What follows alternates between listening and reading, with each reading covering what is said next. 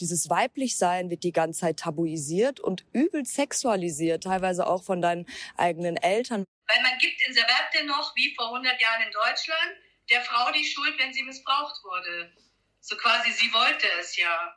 Also das Thema Ehrenmorde ist auch in meinem Leben ein ganz dunkles Kapitel, weil ich nichts kenne, was äh, sinnloser oder schmerzhafter ist.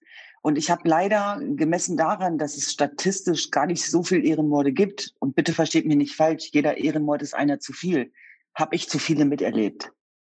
In dieser Folge reden wir über Ehrenmorde. Das heißt, dass wir auch über sexuelle Gewalt reden, über körperliche Gewalt und über Sexismus und auch Rassismus.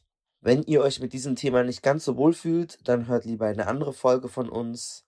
Ansonsten viel Spaß beim Hören und hier kommt unser Intro.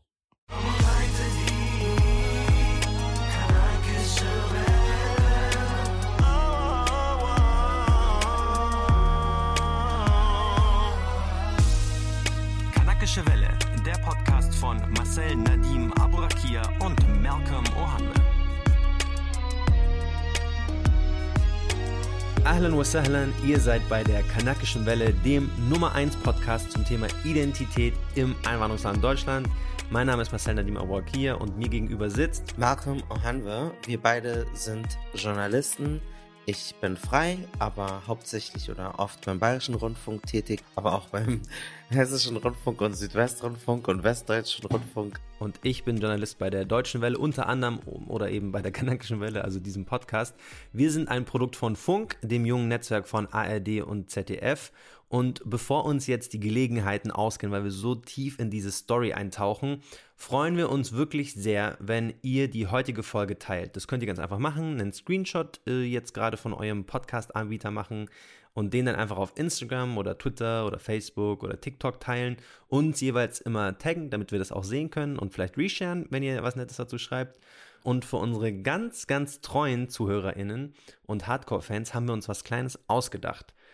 Das erfahrt ihr aber eigentlich erst so richtig, wenn ihr ans Ende der Folge kommt, denn da haben wir unseren Emoji der Folge versteckt. Wenn ihr den mitbekommt, dann postet ihn auf jeden Fall bei uns auf Instagram unter das aktuellste Bild. So, genug dazu. Diesmal haben wir eine ganz spezielle Folge Kanakische Welle, denn Kanakische Welle goes True Crime. Malcolm war nämlich zu Gast bei dem Funk-Podcast Mordlust. Mordlust. Und wir probieren uns heute hier so ein bisschen aus. Also gebt bitte Feedback, ob euch dieser Style gefallen hat. Wir sind sehr gespannt darauf. Malcolm, erzähl uns doch mal ein bisschen von Mordlust. Genau, schaut auf jeden Fall rüber zu Paulina und Laura, ganz tolle Kolleginnen von Funk, ein sehr erfolgreicher Podcast. Ich glaube, die brauchen jetzt unsere Werbung nicht, aber vielleicht kennt ihr den noch nicht. In der letzten Folge, wo ich bei denen zu Gast war, geht es um äh, zwei sehr krasse Geschichten. Marwa El-Sherbini und äh, Amadeo Antonio. Das sind sehr wichtige Morde in der rassistischen Geschichte Deutschlands. Die Datteltäter, die gehören auch zu Funk, haben auch ein Video gemacht zu dem Fall von Marwa El-Sherbini und Antonio Amadeo ist auch eine bekannte Figur. Es gibt auch eine Stiftung, die nach ihm benannt wurde. Und heute haben wir äh, zu einem ganz besonderen Thema recherchiert und zwar zu Ehrenmorde. Wir wissen, dass dieser Begriff auch in der Kritik steht. Manche sagen, der Begriff würde rassistische Klischees über als muslimisch wahrgenommene Menschen bestätigen und dass der zu schlimm sei. Und andere sagen, der ist zu soft und der ist sogar verharmlosend. Dazu haben wir euch ein paar Texte und äh, Videos verlinkt, die das Ganze besprechen. Ich persönlich werde diesen Begriff aber benutzen, weil ich habe das Gefühl, man muss das Kind beim Namen nennen und das ist eine ganz besondere Form von Mord und von Tötung und ich persönlich denke auch, dass Ehrenmord das eigentlich ganz gut zusammenfasst das, was ihr in unserer Vorschau gehört habt, darauf werden wir auch eingehen. Also wir werden nochmal genau erklären, was ist der Wirkmechanismus hinter solchen Ehrenmorden. Man denkt ja immer, oh, das ist so weit weg und äh, das ist so exotisch oder das hat irgendwas mit Islam zu tun oder man hört diesen Begriff und weiß überhaupt gar nicht, was ist das eigentlich? Gibt es das überhaupt über noch in 2021? Und wie läuft das Ganze ab? Und tatsächlich ist es so, als ich bei Mordlust zu Gast war, dachte ich mir, Mann, eigentlich gibt's ja auch in meinem eigenen familiären Umfeld auch so einen wirklich schlimmen Fall. Ich kann jetzt nicht genau darauf eingehen, in welcher Konstellation da eine verschwägerten Beziehung ist. Also sie ist nicht mit mir blutsverwandt, aber über ein paar Ecken sind wir verschwägert. Wir werden hier einen konkreten Fall in dem palästinensischen Herkunftsdorf äh, meiner Mutter bzw. meiner Großeltern erzählen, um zu zeigen, wie sich konkret diese Dynamiken entfalten. Und wir wollen aber noch viel mehr liefern. Wir wollen das Ganze einordnen und auch diesen Begriff Slut-Shaming, den habt ihr ja im Titel gesehen, also dafür runtergemacht zu werden, weil man sich vermeintlich wie eine Hure in ganz dicken Anführungszeichen verhaltet, ver, ver, verhält. Ich verliere schon mein Deutsch, so aufgeregt, äh, so sauer bin ich darüber. Welche Rolle spielt der kulturelle Prägung und wann trägt eben auch Rassismus zu Ehrenmorden bei? Malcolm hat es ja schon angesprochen. Ehrenmord ist ein super, super, super, super heikles Thema. Und um den überhaupt gerecht werden zu können, haben wir uns ein bisschen Hilfe mit an Bord geholt. Dazu haben wir einmal natürlich, um die Geschichte auch passend und treffend und so echt wie möglich nachzuerzählen, mit Malcolms Mutter und seiner Cousine gesprochen. Malcolms Mutter, klar, äh, die hat genug Beziehungen noch in dieses Dorf und Malcolms Cousine selbst hat dort gewohnt. Beide kennen den Fall äh, um diese junge Palästinenserin, ähm, der wir uns annehmen werden, bestens und kamen auch beide schon in unserem Podcast vor. Also wenn ihr treue HörerInnen wart, dann kennt ihr diese Stimme auf jeden Fall. Dazu haben wir uns aber auch noch Hilfe von der deutsch-jesidischen Menschenrechtsaktivistin Düsen Tekal ähm, geholt. Sie war auch selbst sehr, sehr nah dran an einem Fall hier in Deutschland wiederum. Und sie wird mit uns die Faktoren Kultur und Herkunft ein bisschen beleuchten, was man dagegen machen kann, wie man so ähm, in der Bildungsarbeit auch und in der, in der Informationsarbeit quasi langfristig und sozusagen strukturell gegen diese ähm, Dynamik vorgehen kann. Außerdem haben wir noch die feministische Künstlerin Janel Eileen getroffen. Die befasst sich sehr viel mit Slutshaming und Sexismus in nahöstlichen geprägten Communities. Malcolm hat die getroffen und die quatschen auf jeden Fall ein bisschen darüber. Wir haben sehr viel von ihr gelernt. Das ist sehr spannend. Also bleibt auf jeden Fall bis ganz zum Ende dran, denn wir haben auch noch die Geschichte von Naemi. Naemi ist die Tochter eines Ehrenmordopfers und die Person, die umgebracht wurde, ist jetzt nicht auf eurem klassischen Ehrenmordradar. Ich halte es jetzt mal spannend, ähm, also bleibt auf jeden Fall bis ganz zum Ende dran. Die jetzt folgende Geschichte ist absolut wahr, wir haben jedoch alle Namen verändert.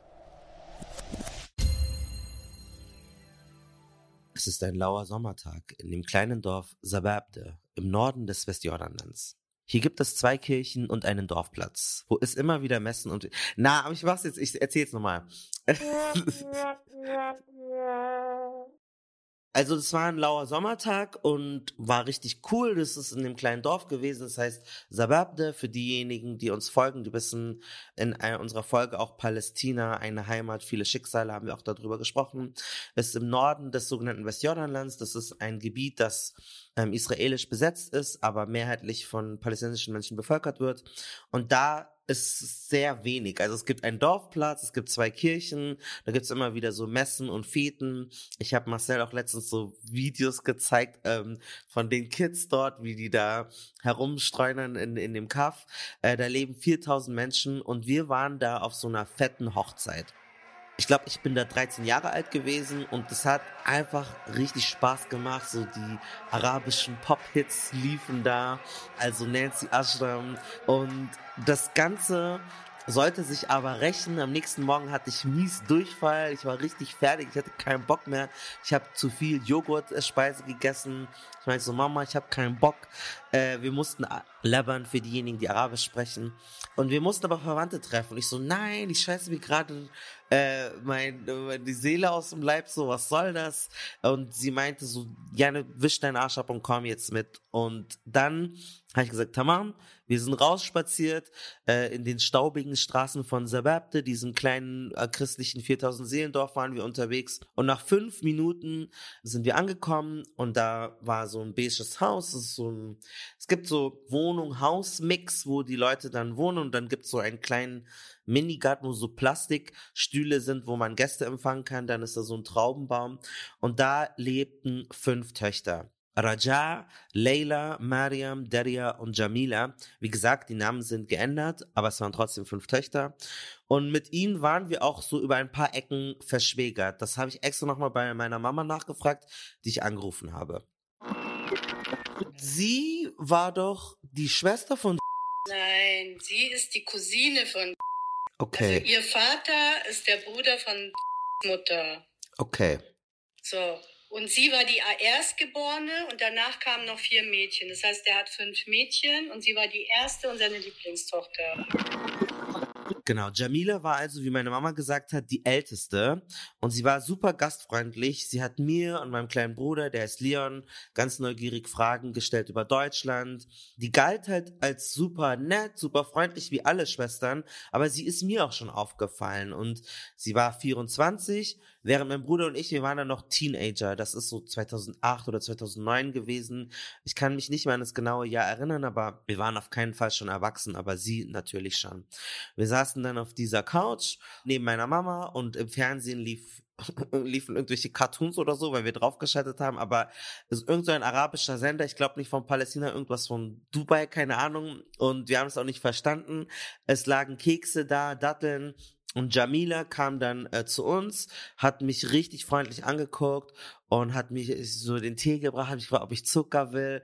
Und ich weiß noch, wie ich damals gesagt hatte, ich meinte so, na, Shukran, also ja, klar, gerne, danke. Ich meinte zu meinem Bruder, die ist ernst nett, so, die ist richtig nett. Und dann haben wir weiter uns beschäftigt, diese Serien geguckt, äh, wovon wir kein Wort verstanden haben. Und dieser Abend war richtig cool, obwohl ich voll ähm, äh, Durchfall hatte, habe ich es nicht bereut. Ich war gerne dort. Aber tatsächlich war dieser Tag das letzte Mal, wo wir Jamila treffen sollten. Also wir hatten dann noch viel gesprochen, glaube ich, so ein bisschen über Videospiele. Sie wollte auch wissen, hey, wie kann man nach Deutschland eigentlich kommen? Wie ist es dort? Wie ist das Leben dort? Und sie hat sich auch immer so ganz nett aufgestylt. Sie hatte so Kajal-Augenbrauen und ja, man merkt, dass es ihr auch wichtig war, sich so cool zu präsentieren.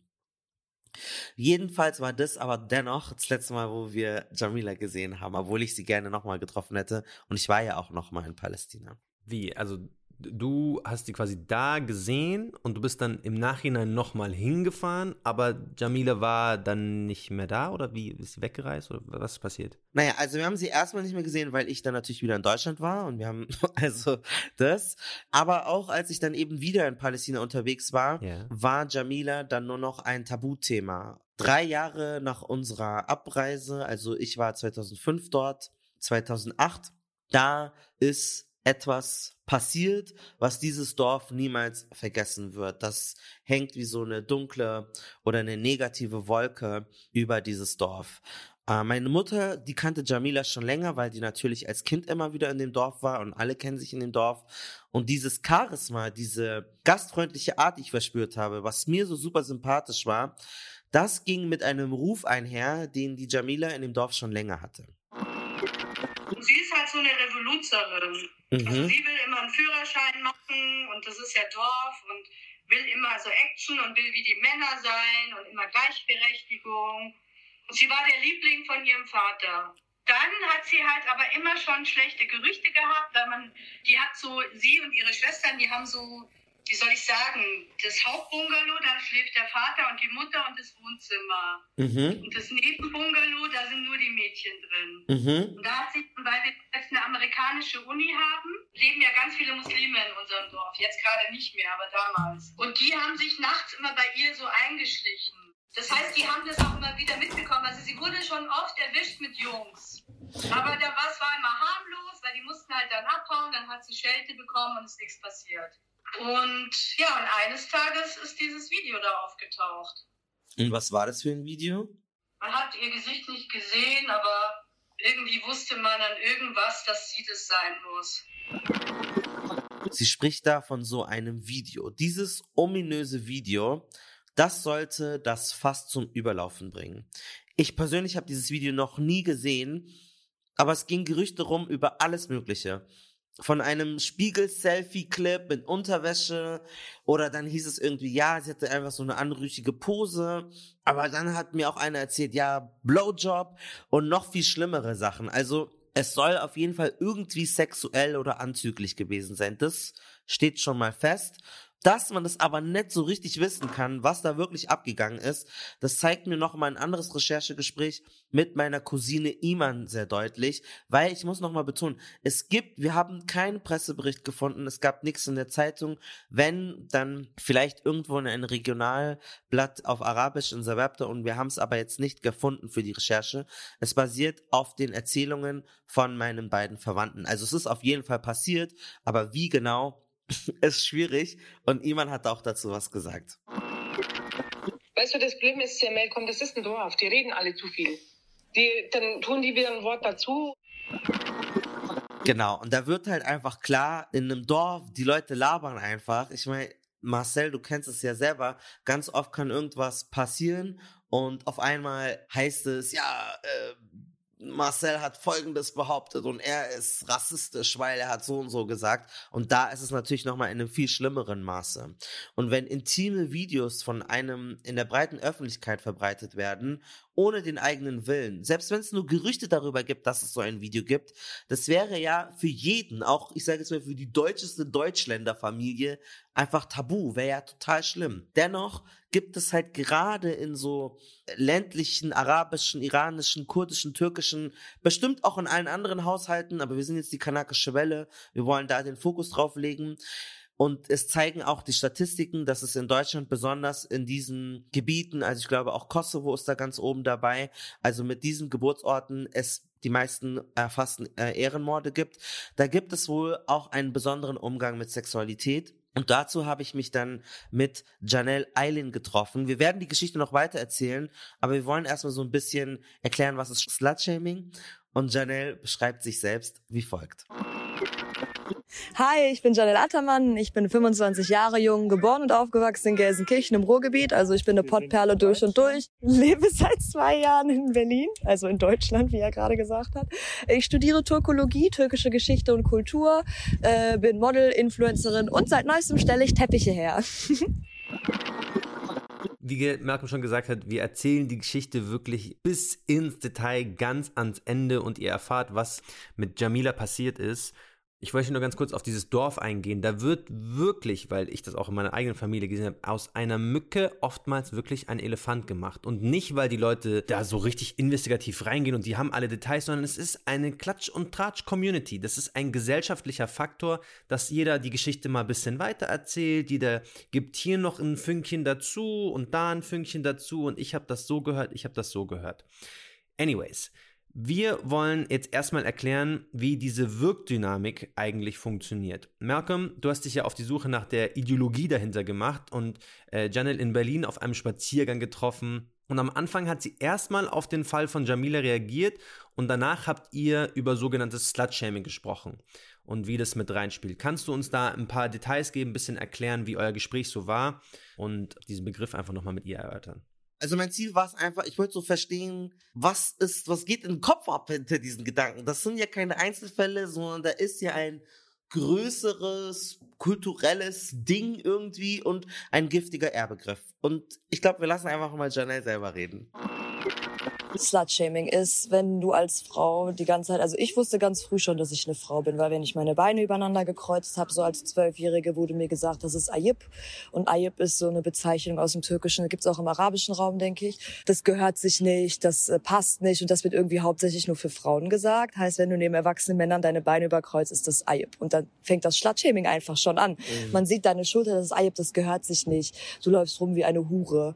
Und das ist so anstrengend, weil du ja eigentlich nur ein T T-Shirt anhast oder eine kurze Hose tragen möchtest, so wie alle anderen auch. Ja, und deswegen, das ist einfach so belastend für die Psyche eines jungen Menschen, vor allem in deiner Pubertät, wo du ja sowieso so viele Hormone hast und erstmal für dich selbst lernen möchtest, was, was Frau eigentlich bedeutet, bekommst du von außerhalb aber die ganze Zeit dieses, du bist zu viel als Frau oder das, was du machst, ist zu weiblich und dass dieses, dieses Weiblichsein wird die ganze Zeit tabuisiert und übel sexualisiert, teilweise auch von deinen eigenen Eltern, weil es heißt, dein Onkel kommt nach Hause, zieh dich sowas an und du sitzt da mit 14 und denkst dir, ah, mein Onkel sollte mich doch als seine Nichte sehen und nicht als sexuelles Wesen oder sonstiges.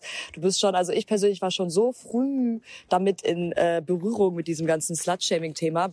Ich wusste aber gar nicht, was das alles ist. Mhm. Was ist so die schlimmste Erfahrung, die du in Bezug zu Slut-Shaming mitbekommen hast oder erfahren musstest? Äh, die ich erfahren musste. Ich war mal mit einem Bekannten von mir, waren auf einem Festival, es war auch ein schwuler Bekannter von mir. Ich habe eigentlich nur, wenn ich Männer um mich rum hatte, waren das immer super feminine, äh, schwule Männer. Und da gab es so ein Bild von uns, wie wir auf so eine Festivalwiese laufen, so in Arm in Arm. Aber du siehst, das ist freundschaftlich, da ist mhm. nix sexuell. Dann wird dieses, dann sieht meine Tante dieses Bild, also nicht von Mama die Schwester, sondern von Papa die Schwester, mhm. die sieht dieses Bild, schickt es meine Mutter und sagt so, was für eine Hure hast du in die Welt gesetzt, die macht unseren ganzen Ruf kaputt, wie die hier am Rumhuren und am Rumlaufen ist. Da habe ich auch erstmal übelst die Standpauke von meiner Mutter bekommen. Ich habe die Welt gar nicht mehr verstanden. Ich war zu dem Zeitpunkt schon 21. Mhm. Und meine Mama weiß ja, wer meine Freunde sind. Vielleicht mhm. hat sie die noch nie gesehen, aber ich erzähle ja und zeige Fotos von denen. Und, und da musste ich ihr das erst wieder so erklären, dass ich meinte, ach ja, stimmt, das ist der und der. Hatte sich wieder in dem Moment so krass von diesem außerhalb, von dieser Moralpolizei so einlullen lassen. Mhm dass da gar nichts mehr gegen ging. Aber das war eine richtig krasse Erfahrung, weil zwei Tage davor saß diese Frau noch neben mir und war so voll lieb und nett zu mir und im nächsten Moment changed. Einfach etwas passiert, was ihr nicht passt und dann direkt so attackiert man denkt ja bei Slutshaming, man müsste sich super exordinär sexy verhalten, was ja auch legitim ist und das ist auch kein Grund, jemanden dafür zu diskriminieren. Aber also wie gesagt, das reicht nur schulterfrei oder so oder ein Gerücht ein und dann kann es ja. schon passieren. Wie spielt da dieser Begriff Victim Blaming mit rein? Victim Blaming, ähm, weil das, weil das Mädchen wird halt immer schuldig dafür gemacht. Dann wird, äh, mir ist mal passiert, da hat mich irgendwer übergriffig angefasst, das hat irgendwer gesehen und meiner Familie erzählt, aber ich war ja schuld daran, dass diese Person, weil ich habe ja mich offen angezogen, ist doch klar, dass man mich dann anfasst. Es war jetzt nicht überkrass übergriffig oder so, aber es war so, wie jemand seinen Arm die ganze Zeit um mich legen wollte. Ich, so, ich will das nicht, lass mich in Ruhe. Und das war halt in der Innenstadt, das hat irgendwer von den Freunden meiner Mama gesehen, meiner Mama erzählt und dann den Schuh mal umdrehen, dass ich eigentlich der Mensch war, der das nicht haben wollte, aber dann gesagt bekommen, ja, hättest du das nicht angehabt, wäre das nicht passiert. Es ging aber noch mehr, wärst du sogar rausgegangen, wärst du nicht rausgegangen, wäre das nicht passiert. Das Ehrlich? Ja, bleib einfach zu Hause. Ich kenne sogar, hättest du kein Parfüm getragen, habe ich auch schon mal gehört. Wärst du nicht geboren worden? Sicherlich, naja, genau. Hättest du mich nicht auf die Welt gesetzt, dann wäre das Problem für dich jetzt nicht passiert, so. Es ist echt ein mies, mies trauriges Thema, aber man kann nicht anders halt, halt man drüber muss lachen. drüber ja. lachen irgendwann. Wenn man das so erlebt hat und da rausgewachsen ist, ist das Gesündeste, was du tun kannst, eigentlich über diese Erfahrungen, die du persönlich hattest, belächeln. Sonst macht dich das dein Leben lang noch fertig. Klar heißt das nicht, dass ich jetzt andere Situationen, wo sowas immer noch passiert, belächle. Da bin ich zutiefst äh, bedrückt und das macht mich super fertig und ich frage mich die ganze Zeit, what can we do? Ähm, aber meine Erfahrungen, die belächle ich jetzt momentan einfach nur noch, weil mit meinen Eltern das Verhältnis, wir sind cool. Also sie hat es mit ihren Eltern irgendwie dann doch hinbekommen. Aber was war genau jetzt ihre Methode? Klar, okay, sie lebt in Deutschland, aber dennoch. Habt ihr darüber auch gesprochen, wie sie da irgendwie rausgekommen ist? Weil das ist ja schon eigentlich fast mit der schwierigste Teil. Ja, safe. Also In dem Gespräch kam raus, was übrigens super Spaß gemacht hat, sie zu treffen. Es war einfach nicht so einfach für sie. Boah, harter und steiniger Weg. Äh, sagen wir, es gab vieles, viele Male, wo ich abgehauen bin, viele Male, wo ich rausgeworfen wurde, einige Male, wie ich in äh, psychiatrischen Anstalten für mehrere Monate bleiben musste, weil das, das war einfach zu viel für mich zu handeln, weil ich war, ich sage immer so, ich war so ein Löwe, aber ich sollte als Schaf gehalten werden. Und das war mit mir nicht machbar irgendwie. Aber irgendwann nach, sagen wir, dass der, der Struggle fang an mit 14 und dass sich das cool wurde, war mit 20, 21. Also es waren sechs, sieben Jahre Fight, bis meine Eltern für sich selbst auch verstanden haben, wenn wir die nicht verlieren wollen, so als Mensch, der, sobald sie volljährig ist und uns gar nicht mehr sehen möchte oder sehen muss, dann müssen wir die irgendwie ein bisschen akzeptieren, so mit dem, was die macht aber krasser Weg von meinen Eltern, wie die den gegangen sind. Also die laufen ein bisschen mit Scheuklappen jetzt durch die Welt. Die mhm. gucken sich nicht mehr alles an. Die gucken sich nur noch das an, was ich denen zeige. Verstehe. Und deswegen also, ist das ein bisschen okay. Sie sie akzeptieren es eher nicht, sondern sie tolerieren. Tolerieren, das ist genau das. Toleranz ist für mich das, das größte Liebesbeweis, den meine Eltern mir mhm. geben konnten. Also Akzeptanz, da sind wir noch nicht. Vielleicht kommt das in bis fünf bis zehn Jahren. wir werden ja alle älter und lernen. Ne? Aber was hat dir den Mut gegeben, den Schafpelz abzulegen und zur Löwin zu werden, die du bist, oder die Löwin zu zeigen, die du ja immer warst? Das war tatsächlich, glaube ich, dass ich so viel gelitten habe und ich gemerkt habe, dass keiner da ist, der mir eigentlich wirklich hilft und für mich da ist und dass ich das für mich selber sein muss. Mhm. Und sobald ich mich selbst so aus der Third Perspective manchmal behandelt habe, wurde es immer einfacher und ich habe gemerkt, wie gut mir das tut, einfach zu machen und nicht mich zurückstecken zu lassen. Also ich war schon immer eine wilde Persönlichkeit, hat man mal gesagt, aber auch schon mit sechs und so habe ich Kopf durch die Wand immer. Ja, also alles, was sie im Grunde genommen beschreibt, kenne ich aus meiner Jugend, aber nicht aus Eigenerfahrung, sondern weil ich ja meine Schwester mit aufwachsen sehen habe, meine Cousinen, wie die gelebt haben, was für kleine Sachen sie auch gemacht haben, die ich nie hinterfragt habe, wo ich mir aber jetzt, Jahre später, mir denke, krass, dass man das schon im jungen Alter machen musste. Zum Beispiel ist mir oft aufgefallen, dass meine Schwester auch oder Cousinen immer so weite T-Shirts anhatten. So ganz weite T-Shirts im Haushalt selber. Also I don't get it. Und auch immer so weggezupft haben. Und die haben die immer weggezupft. Das habe ich dann im Nachhinein äh, gelernt von einer Freundin, die auch in einem muslimischen Haushalt aufgewachsen ist, dass man nicht quasi durch, den, durch das T-Shirt die Brust zu sehr sieht. Und weil die zu Hause in ihrem eigenen Heim kein BH getragen haben, hm. hätte es quasi sein können, dass man den Nippel durch das T-Shirt sieht. Und weil sie aber selbst in ihrem eigenen Heim mit ihren Vätern, Onkeln, whatever, als sexuelle Wesen betrachtet wurden, als als Töchter oder Nichten oder was auch immer, mhm. haben sie das immer so weggezupft und quasi das T-Shirt so weit wie möglich gehalten, dass nicht der Nippel durchschauen kann. Und deswegen, als sie gesagt hat, ähm, du musst dich irgendwie jetzt anders anziehen, das heißt nicht immer, dass man quasi so halbnackt rumläuft und man muss sich dann so adrett oder sowas machen, sondern es heißt oftmals einfach nur, man muss in seinem eigenen Heim wenn auch nur der Vater auf der Couch sitzt, einen BH tragen. Und das, das finde ich crazy, diese Parallelen dann im Nachhinein so zu betrachten und zu sehen, was für verschiedene Rollen es gibt, weil ich weiß, wie ich selber, ich konnte rumsitzen, wie ich wollte. Ich konnte meistens auch anhaben, was ich wollte. Ich weiß, es gibt schon so eine Norm eigentlich für auch für muslimische Männer oder Männer, die in muslimischen Haushalten oder Gegenden oder sowas aufwachsen. Aber das war bei mir nie Thema. Also ich habe kurze Hosen getragen, nie hat irgendwer gesagt, das hätte doch übers Knie gehen sollen. Ich habe Tanktop getragen und man hat meinen Nippel gesehen, nie hat irgendwer zu mir gesagt, dein Nippel schaut raus oder sowas. Also mhm. da haben wir echt auf jeden Fall eine ganz andere Behandlung von Frauen und von Männern. Und das so in einem ganz jungen Alter, also wirklich in so einem pubertären 10, 11, 12, 13 Jahren, das finde ich auf jeden Fall krass. Voll.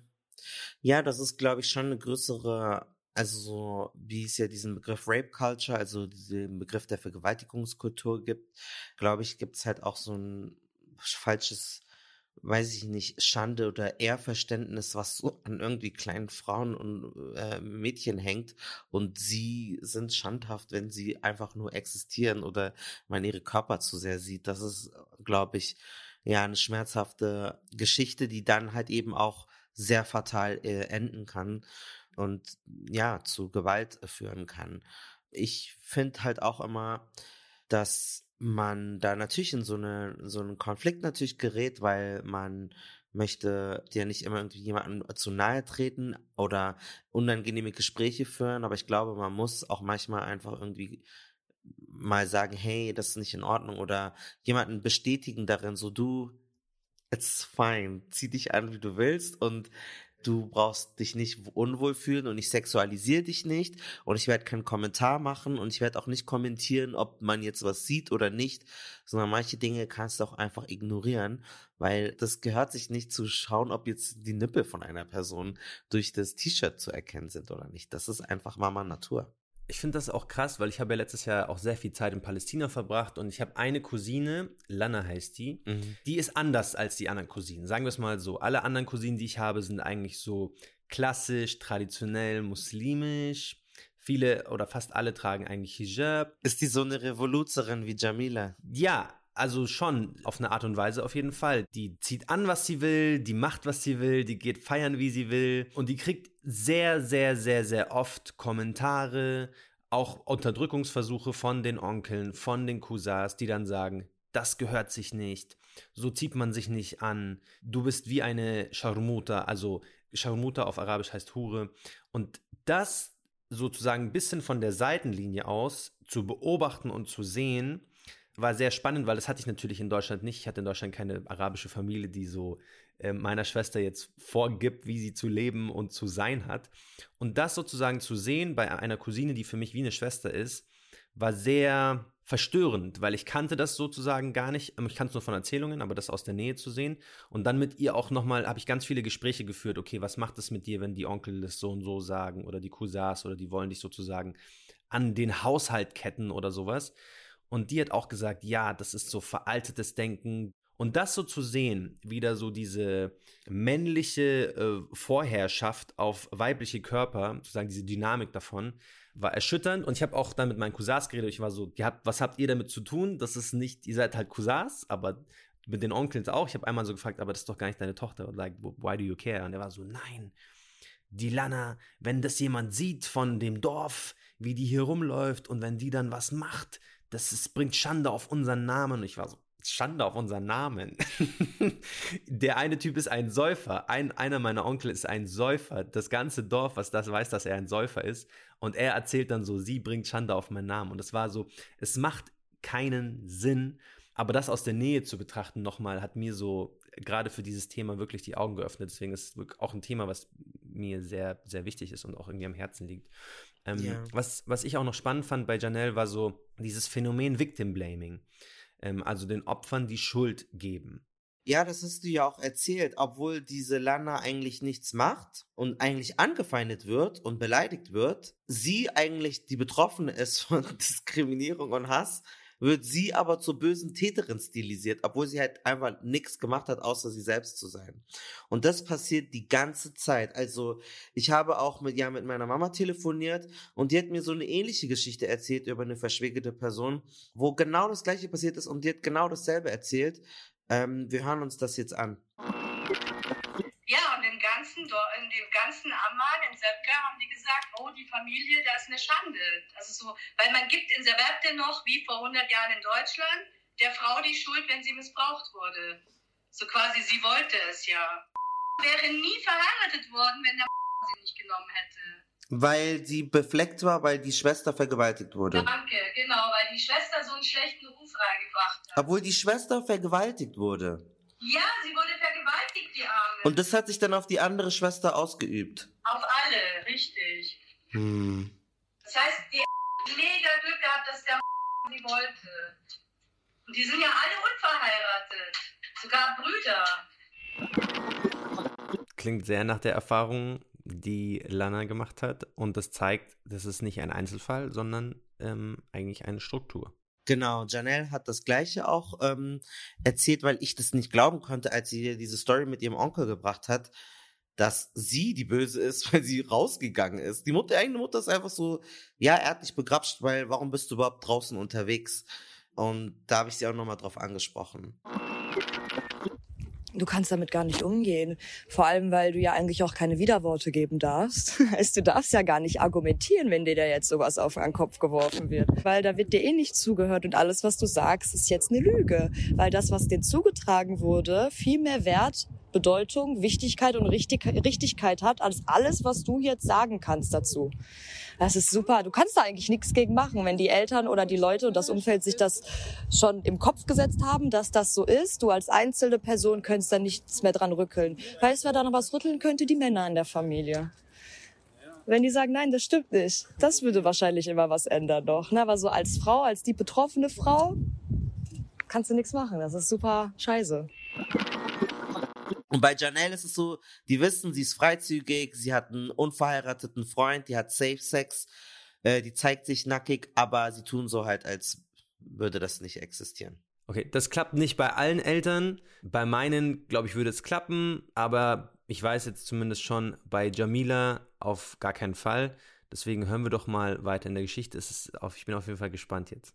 Genau, wir sind zurück bei diesem ominösen Video, von dem meine Mutter sprach. Und dieses besagte Video oder Gerüchte über dieses Video verbreiten sich wie ein Lauffeuer im Dorf. Also allerlei Geschichten kommen darum. Das kann auch sehr schnell gehen, dass da maßlos übertrieben wird. Dann wird die auf einmal von heute auf morgen zu Sibel Kekeli, das ist eine türkisch-deutsche Schauspielerin, die hat wirklich, aber wirklich Pornos gedreht. Googelt die mal, wenn das euch das interessiert. Und da gab es allerlei Stories und meine Cousine, deswegen ist sie so skeptisch, Iman, glaubt wenig davon, weil sie ist fast selber Opfer von dieser ähm, Gerüchteküche geworden. Äh, weißt du, warum er kommt? Ich habe das am eigenen Leib erfahren. Mit damals. Das war ein Jahr, bevor ich geheiratet habe. Äh, war ich auf einer Feier und dann sehe ich nur noch Mädels neben mir, die tuscheln. Hm. Dann haben wir gedacht, hä, was ist jetzt los? Und dann kommen die zu mir her und haben dann zu mir gesagt, ja, wir haben gehört, dass, äh, dass du mit dich mit verlobt hast und ihr werdet jetzt dann bald heiraten und er hat schon das Schlafzimmer vorbereitet und ich habe noch nicht einmal ein Wort mit ihm gewechselt. Scheiße. Verstehst du, was ich meine? Bei meiner Cousine Iman war nix. Also da lief nichts, am Ende ist auch nichts passiert, das blieb bei diesen paar Gerüchten. Bei Jamila scheinte in irgendeiner Form irgendwie was dran gewesen zu sein, also irgendwas in irgendeiner Form an diesen Gerüchten stimmte, nur wie sehr, wie intensiv, ob es nur Händchen halten war oder was auch immer, das wissen wir leider nicht. Über mehrere Tage und mehrere Wochen verbreiten sich diese Tuscheleien. Es wird immer größer und damit steigt auch der Druck.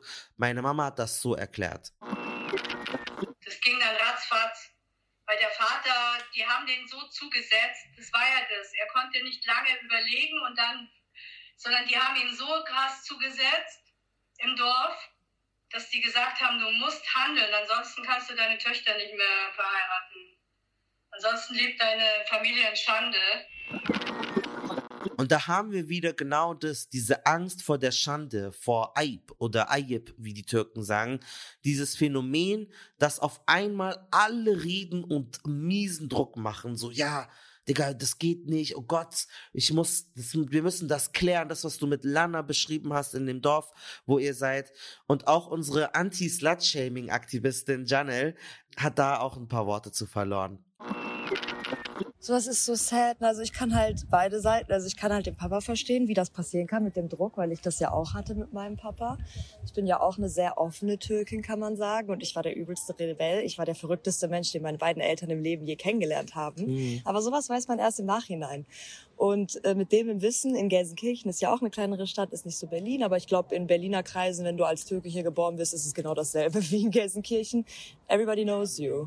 Die Moralpolizei ist überall. Was deine Tochter macht, das spiegelt direkt auf den Vater rüber. Mein Papa war teilweise so überfordert mit Situationen, dass der gar nicht wusste, wie der reagieren soll oder was der machen soll und ist dann ein paar Mal halt falsch reagiert, definitiv.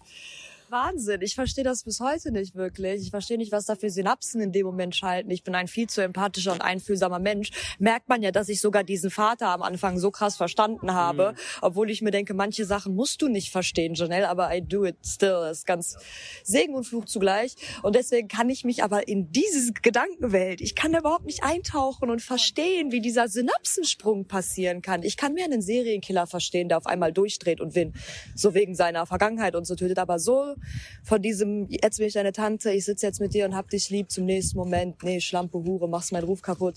I don't get that. Vor allem ist es ja nicht nur ein einzelner Verrückter, sondern mehrere Leute können sich darauf einigen. Das finde ich ja das Krasse. Ja, das ist echt krass, verstehe ich nicht. Das große Problem ist einfach diese Lästereien und diese Beschimpfungen durch andere Dorfbewohner, diese Schande, also Eib, das muss einfach gelöst werden. Das kann man nicht auf sich sitzen lassen. Das muss bereinigt werden. Oft fehlt dann, wenn du so unter Druck gesetzt wirst, du bist dann super emotional, dein Kopf pocht und wenn du arm bist, ist eigentlich das Einzige, was du hast, ist deine Ehre. Und wenn du die nicht hast, mhm. dann ist sozusagen, wenn du deine Kinder nicht mehr verheiraten kannst, ist halt alles verloren. Und der Cousin, der Vater und andere männliche Verwandte haben dann überlegt, okay, wie müssen wir dieses Problem lösen? Sie war die Lieblingstochter, das ist schon dramatisch. Hätte dieser Druck von Saverte nicht stattgefunden und hätte er nicht vier jüngere Töchter gehabt, dann hätte er es nicht gemacht. Aber sozusagen, damit die anderen Töchter wieder ihre Ehre bereinigt ja, und ist. Und sie haben ihn unter Druck gesetzt, weil eigentlich, die, die sind auch arm. Er hatte keine Möglichkeiten, ihr ein gutes Leben, zum Beispiel, was weiß ich, dass er sagt, geh in diese Stadt, verschwinde, ich gebe dir Geld. Also, ich weiß es nicht, warum der so gehandelt hat. Ich glaube, sie haben ihn extremst unter Druck gesetzt. Und er ist natürlich auch wahnsinnig geworden, weil sie ihm ja das, diese Video da vor die Nase geknallt haben. Die sollen dir dann gesagt haben, okay, komm, wir bringen dich in eine andere Stadt, pack mal deine Sachen, Jamila, das wird gerade zu viel hier, vielleicht geht's in die israelischen Gebiete, vielleicht geht's nach Deutschland, weil der ähm, Vater hat auch mal in Deutschland gelebt, der hat versucht, dort Fuß zu fassen, aber es hatte nicht geklappt. Aber auf jeden Fall soll es weggehen. Jamila, laut den Aussagen meiner Mutter, es gibt keine Zeitungsberichte oder anderes, packt dann wohl nachts in der Hoffnung zu entkommen ganz schnell ihre Koffer. Die steigt dann mit ins Auto mit den Verwandten. Äh, wir wissen auch nicht, ob es nur einer ist oder zwei. Auf jeden Fall steigt sie damit ein und die hofft jetzt, okay, komm, ich komme ich komm hier raus. Die machen dann einen kurzen Stopp bei uns in einem Dorf, also in palästinensische Dörfer sind oft getrennt durch so Olivenhaine oder ganz viele Strecken mit Olivenbäumen, die auf so Hügeln wachsen. Und da stoppen die dann. Vielleicht ähm, haben sie gedacht, okay, Pipi-Pause oder was auch immer. Die steigen dort aus und dort passiert es äh, ganz niederträchtig, dass ein männlicher Verwandter, wie meine Mutter es beschrieben hat, Jamila von hinten erschossen hat. Sie dachte, sie kann entkommen. Sie hat ihren Verwandten vertraut, dass die das Beste für sie wollen. Am Ende ging es aber darum, dass die Ehre der Familie wiederhergestellt werden musste und sie hatte diese Ehre beschmutzt und deswegen musste man sie entsorgen. Malcolm hatte mir einen Teil dieser Geschichte vor zig Jahren schon mal erzählt und nie die Details, nie, you know, mit diesem ganzen Kontext. Und ähm, also es ist, ja, es ist ein, es ist, irre, also es ist krass. Einfach mitten in, mit den Olivenhainen und dann auch noch so niederträchtig so ihr diese Hoffnung gegeben, du kannst mhm. jetzt entkommen. Wir holen dich hier raus. Also die Männer haben sich nochmal so als Helden und als Retter im Grunde genommen äh, ihres Lebens aufgespielt und waren dann aber die Schächter. Wir gehen später nochmal darauf ein, was für juristische Folgen das hatte, wie das im Dorf angekommen ist. Jetzt wollen wir aber erstmal wissen, wie man ähm, Betroffenen, die noch leben, also die noch nicht äh, äh, so niederträchtig erschossen wurden zum Beispiel, juristisch, psychisch und ganz lebensnah einfach zur Seite stehen kann. Ähm, eine, die das sehr viel tut, ist die Menschenrechtsaktivistin Düsen Tekal. Mit ihr haben wir auch gesprochen. Du selber hast ja auch eine, eine sehr nahe Erfahrung gemacht ähm, mit einem Ehrenmord hier in Deutschland. Kannst du uns diese Story, die du erlebt hast ähm, mit deinem Schützling, kannst du uns die nochmal erzählen? Also das, das Thema Ehrenmorde ist auch in meinem Leben ein ganz dunkles Kapitel, weil ich nichts kenne, was äh, sinnloser oder schmerzhafter ist. Und ich habe leider gemessen daran, dass es statistisch gar nicht so viel Ehrenmorde gibt, und bitte versteht mich nicht falsch, jeder Ehrenmord ist einer zu viel habe ich zu viele miterlebt. Und das ist auch der Grund, äh, glaube ich, äh, warum ich dort auch immer aktiv geblieben bin, weil der Fall, den du gerade ansprichst, da war ich näher dran, als mir lieb war. Das war eine junge Jesidin, die ich über ihren Vater kennengelernt habe. Ich war mit ihrem Vater damals im Irak 2014, als der Völkermord an meiner Religionsgemeinschaft passiert ist. Und er war derjenige, der mir dort alle Türen geöffnet hat. Er war derjenige, der die Menschen dort kannte, der furchtlos war und ähm, der mir eigentlich dabei geholfen hat, da durchzukommen, weil das ja auch keine einfache Zeit war. Und der hat mir immer so stolz von seiner Tochter erzählt. Und ähm, zwei Jahre später hat sich die Tochter bei mir gemeldet und hat gesagt, Düsen, mein Papa bewundert dich so. Mein Problem ist aber, dass ich ähm, ein bisschen um meine Freiheit kämpfen muss. Also ich studiere in einer anderen Stadt, in der als die, in der ich wohne. Und Papa findet äh, findet das so toll, was du machst und hat auch riesen Respekt vor dem, was du machst. Kannst du nicht mal mit ihm reden darüber, dass es besser wäre, wenn ich in der Stadt wohnen würde, wo ich auch studiere? Das klingt jetzt nach so ganz banalen Sachen für viele Deutsche vielleicht, aber Menschen, die aus unserem Kulturkreis kommen, wissen, also gerade auch junge Frauen, dass das immer eine Herausforderung ist mit der Freiheit, auch unverheiratet und so weiter. Und ich glaube, an dem Beispiel wird auch schon klar, ähm, dass es da auch um unterschiedliche Welten und, und, und Traditionsverständnisse geht. Und dann bin ich zu denen nach Hause gegangen und habe gesagt, Onkel, du hast so eine tolle Tochter, wenn die jeden Tag vier Stunden im Zug sitzt, dann, dann wird die irgendwann depressiv. Das geht auf den Kopf. Du musst, du musst das zulassen, dass sie da in der Stadt wohnen kann. Und dann hat er gesagt, gar kein Problem, machen wir. Also der hat seine Tochter auch über alles geliebt. Und ähm, Monate später kriege ich auf einmal eine Nachricht, dass ähm, eine ähm, Hochzeit in Hannover sich ereignet hat und dass dort ein Ehrenmord stattgefunden hat. Und da habe ich schon gedacht, oh Gott, oh Gott. Ich weiß nicht, ob ihr das kennt, aber es ist ganz oft so, dass wenn man sowas hört, man denkt, bitte nicht unsere Leute. Und ähm, dann habe ich die Nachrichten gelesen und parallel dazu hat mir die Schwester geschrieben, ähm, das war tatsächlich Shilan, die umgebracht worden ist am helllichten Tage auf einer Hochzeit ähm, von jemandem, der nicht mit ihrem Lebensstil einverstanden war und ähm, ja, sie lieber tot haben wollte als lebend, wenn er sie nicht kriegen kann. Und das hat natürlich, ähm, also nicht, dass ich das nicht vorher schon kannte, aber das hat mich fertig gemacht. Und ich weiß noch, ich bin in ihren WhatsApp-Status gegangen damals und da stand, ich bin im Prüfungsstress. Und ähm, das hat mich sehr, sehr bewegt und ähm, ich, ähm, ja, wie soll ich das beschreiben? Ich war sehr emotional, natürlich auch sehr tief dran, weil ich ja selber auch immer ähm, auch mit anderen Mädels zusammen äh, aus meinem Kulturkreis und vielen anderen immer gekämpft habe, auch Partizipation an Freiheit und ähm, ja, eine treue Tochter zu sein und trotzdem Teil dieser Gesellschaft. Und ich, ich fand das so, also bis heute eigentlich, habe ich nicht wahrhaben wollen, warum dieses äh, junge, hübsche, talentierte Mädchen sterben musste, nur weil sie äh, einen anderen Lebensstil hatte als der, der für sie vorgesehen war. Und ich werde nie vergessen, dass der Vater damals zu mir meinte, ähm, ich habe Frauen aus IS-Gefangenschaft retten können, aber meine eigene Tochter nicht in Deutschland vor ihrem Mörder. Was hat sie denn gemacht? Also kannst du da ein bisschen drauf eingehen? Ja, dass, dass also sie, ich, ich glaube, soweit ich weiß, war es so, dass sie ihn nicht heiraten wollte. Also jemand wollte sie heiraten, sie hat Nein gesagt? Genau, genau. Und sie hat dann später genau. jemand anderen geheiratet und das hat er Nee, nicht noch verpasst? nicht mal. Nee, noch nicht mal. Also es ging tatsächlich um so eine verschmähte äh, Aktion. Also dass das jemand war, der der sie heiraten wollte, aber sie nicht. Und das, mhm. das ist das Grausame daran, dass das meistens ganz banale Gründe sind. Wir hatten diesen Fall von Shilan schon vorher recherchiert und herausgefunden, dass ihr eigener Onkel involviert war und er hat laut den Berichten das Mädchen töten lassen gegen den Willen des Vaters, der seine Tochter geliebt hat und der sie nicht umbringen wollte. Wir haben Düsen auch damit konfrontiert und dann hat sie uns darauf hingewiesen, dass das ein Punkt ist, der zu gefährlich ist und sie da nicht weitermachen kann. Diese Sachen sind sehr, sehr heikel. Wir mussten hier das Gespräch kurz unterbrechen und dann mussten wir uns darauf einigen, dass wir nicht tiefer auf diesen Fall eingehen können. Sie hat das schon mal getan in der Bildzeitung und hatte dann sehr viel, ja, negatives bis bedrohliches Feedback, um es mal gelinde zu sagen bekommen. Und da uns die Sicherheit unserer Gästin äh, sehr wichtig ist, äh, gehen wir nicht weiter darauf ein.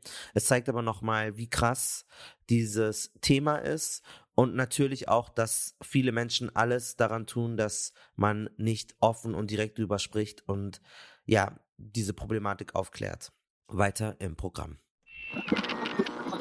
Das Thema Ehrenmord ist ein ganz, ganz schmerzhaftes, ein ganz dunkles und trotzdem statistisch ein ganz, ganz, ganz seltenes und jeder Ehrenmord ist einer zu viel. Ne? Also, aber ich finde es trotzdem schwierig, wenn dann so getan wird, teilweise seitens der Mehrheitsgesellschaft, als wenn diese Konflikte immer in einem Ehrenmord enden. Und ich weiß auch, warum dieser Begriff schwierig ist, weil wenn ein, ein Deutscher seine deutsche Frau umbringt, äh, war es halt häusliche Gewalt oder ein Familiendrama. Und bei uns ist es ein Ehrenmord. Und trotzdem kämpfe ich für diesen Begriff, weil ich schon auch glaube, dass jeder Ehrenmord ein Femizid ist, aber nicht jeder Femizid ein Ehrenmord. Aber mir geht es einfach um diese Komponente, dass wir das nicht ignorieren können, dass es auch was mit einer Kultur und einem Traditionsverständnis zu tun hat, das dem zugrunde liegt und dass da immer ganze Familienstrukturen hinterstecken. Und das gibt's bei Muslimen und das gibt's auch bei Jesiden. Und wenn ich das aber, ich weiß nicht, ob ihr das kennt, wenn man die Probleme der eigenen Leute anspricht, dann wird man natürlich nochmal ganz anders auch auseinandergenommen und kritisiert. Also ich bin zur selben Konklusion gekommen, dass ich Ehrenmord ein Begriff finde, den man nicht so austauschen kann, weil es ja sozusagen tatsächlich anschlussfähig werden kann allgemein, dass halt auch das ganze Dorf oder die ganze Familie sagt, ja, das war richtig so oder die Hälfte, was auch schon zu viel ist.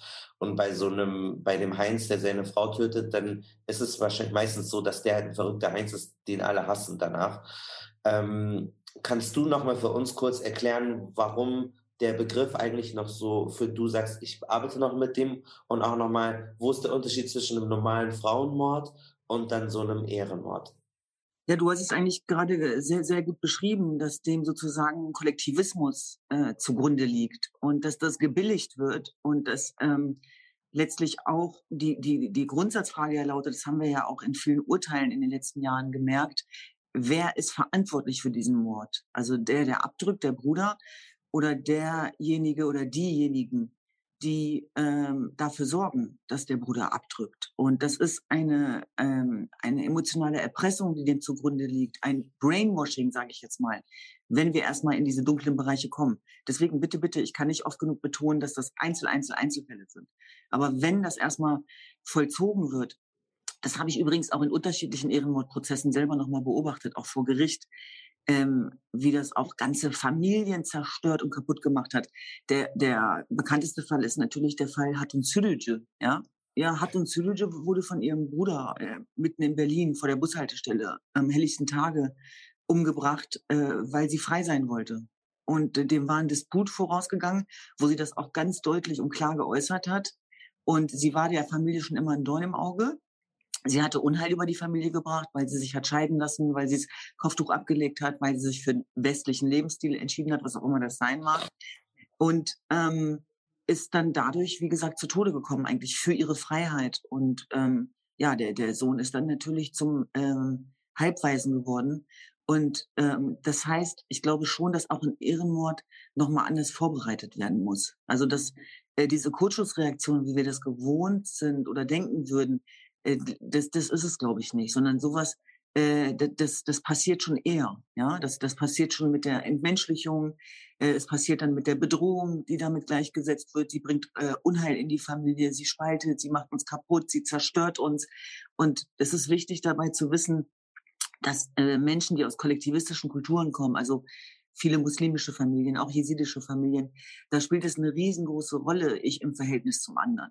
Also diese individualisierte Gesellschaft ist ja etwas, was wir eher aus Europa kennen und was uns beigebracht wurde. Aber das ist jetzt nicht das, wo ich mit der Muttermilch mit aufgezogen wurde, sondern es ging immer um das Verhältnis von mir zur Familie.